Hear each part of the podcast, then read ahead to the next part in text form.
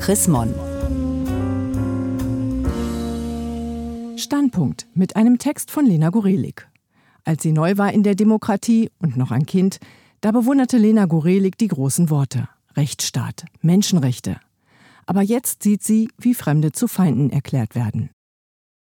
Als Kinder vertrauen wir, so sagt man das, blind. Wir lassen die Augen verbunden und uns führen. Wir tun das später mit den eigenen Kindern. Wir führen sie, sie halten die Augen geschlossen. Es ist bis heute ein Wunder für mich, wie Kinder einem eben blind glauben.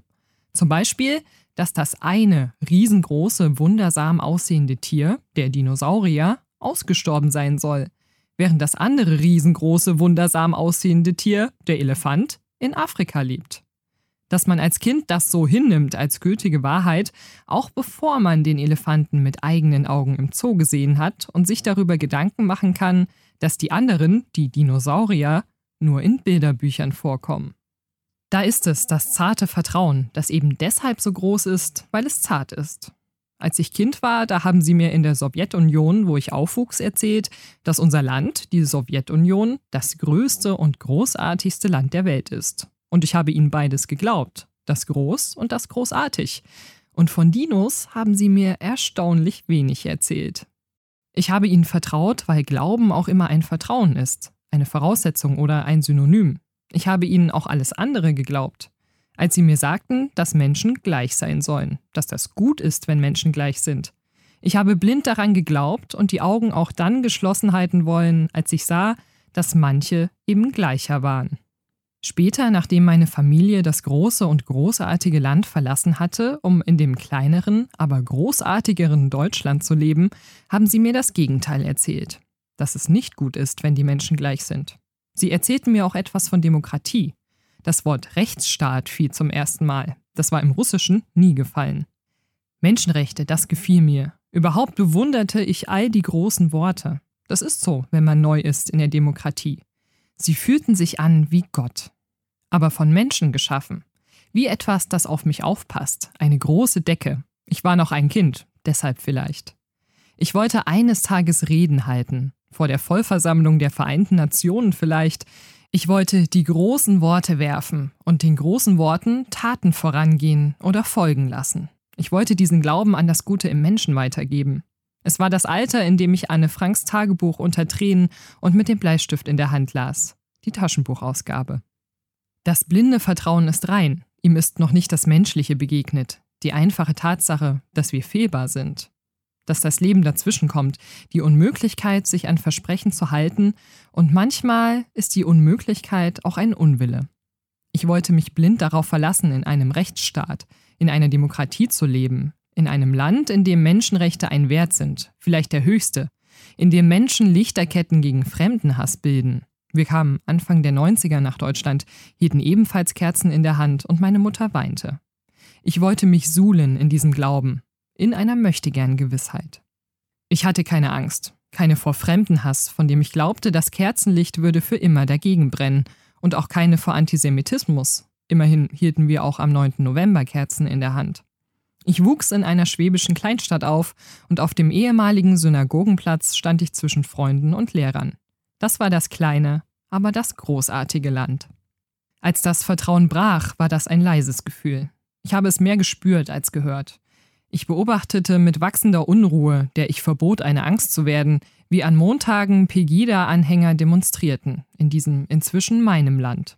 Wie Diskurse immer häufiger verdreht wurden, dass als besorgte Bürger die Angreifer bezeichnet wurden, nicht die Angegriffenen. Wie eine Partei mit rechtsradikalen Tendenzen in den Bundestag einzog, wie immer lauter geschrien wurde, dass Menschen gleich sein sollten, dass alles, was fremd war, zu einem Feindbild wurde, dass diejenigen, die anders denken, sprechen, glauben, lieben, Heimat anders fühlen, für so erstaunlich viele eine Gefahr zu sein scheinen. Etwas, das nicht hierher gehört, in das Land, das sie plötzlich für sich vereinnahmen wollten. Die Zahlen von der AfD-Anhängern, rechtsradikalen Übergriffen und antisemitischen Vorfällen wurden größer, während das Vertrauen kleiner wurde. Es zog sich zusammen, ein erschrecktes Knäuel, das sich verkriechen musste.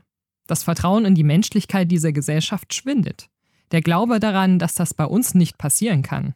Nicht hier, wo man das nie, nie wieder in der Schule lernte, wo es gilt. Oder sollte ich das Verb ins Präteritum setzen? Galt? Wenn das Vertrauen verloren geht, muss man die Augen öffnen. Man muss sich umsehen, man muss versuchen zu erkennen, was da geschieht. Statistiken, die steigende Zahlen von Übergriffen mit antisemitischem Hintergrund vermelden, jüdische Eltern, die sich Sorgen machen, Sorgen, die auf Erfahrungen beruhen, ihre Kinder könnten gemobbt werden, weil sie jüdisch sind. Neue Antisemitismusbeauftragte, das sagt vielleicht auch schon alles, dass man nicht nur den Posten, sondern auch das Wort erschaffen musste. Man schiebt das gerne auf den sogenannten neuen Antisemitismus, auf die Geflüchteten aus Syrien und anderen muslimisch geprägten Ländern. Man sagt den Menschen aus diesen Ländern gern nach, und nicht zu Unrecht, dass sie fremde Rollenbilder und darunter dieses importieren, dass Juden böse sind und ausgerottet gehören. Den Hass auf die Juden, den innigsten Wunsch, deren Land, Israel, im buchstäblichen Sinne auszulöschen, haben viele Geflüchtete zum Teil mit der Muttermilch aufgesogen. Auf die Straßen, auf denen Tod den Juden gepinselt stand, haben sie ihre Himmel- und Höllekästchen gemalt. In den Serien, die sie im Fernsehen sahen und in den Geschichten, die sie von ihren Großmüttern hörten, waren die Juden die Bösen. Und Geschichte lernten sie anhand von Weltkarten, auf denen Israel fehlte. Das lässt sich nicht verleugnen, aber das ist, und das lässt sich nicht oft genug wiederholen, noch kein Grund für nichts. Erst recht nicht dafür, Menschen im Stich zu lassen, unsere Hilfe zu verweigern, unseren Wohlstand und unsere Demokratie nicht zu teilen. Die Angst darf niemals größer als die Menschlichkeit werden. Den neuen Antisemitismus in den Fokus zu rücken, ist übrigens eine ziemlich kindliche Geste. Mit dem Finger auf andere zeigen. Das sind die, die neuen, die bösen Antisemiten. Als hätten wir unsere eigenen nicht. Die, die schon immer da gewesen sind. Und die, die sich plötzlich zeigen und trauen und auf Straßen skandieren, weil ein Virus im Umlauf ist. Hier in Deutschland und in anderen europäischen Ländern. Weil etwas mit uns und um uns herum geschieht. Ängste formieren sich zur Abwehr, Hass und Gewalt. Was anders ist, wird zum Feindbild, zu etwas, das ausgeschlossen gehört. Wenn Vertrauen in andere schwindet, erwächst das Vertrauen in sich selbst. Wenn Kinder nicht mehr blind den Eltern glauben, wissen sie um das eigene hinterfragen. Sie verlassen sich künftig auf Menschen, die sie sich selbst aussuchen. Sie setzen auf ihre eigene Wahl. Wenn ich mir nicht mehr sicher sein kann, dass in diesem Land jeder Hass gegen Bevölkerungsgruppen im Keim erstickt wird und dass die Demokratie ein automatisch greifender Schutzmechanismus ist, so wächst im besten Fall das Vertrauen in die eigene Kraft und der Mut einzuschreiten, wenn Unrecht geschieht, wenn das, woran man geglaubt hat, angegriffen wird, wenn Menschenrechte außer Kraft gesetzt werden sollen. Es ist dieses Vertrauen in sich selbst, das Gestaltungsfreiheit ermöglicht. Auch die Freiheit, eine Gesellschaft mitzugestalten, in der Hass keinen Raum hat. Gelesen von Julia Riese, Juni 2019. Mehr Informationen unter www.chrismon.de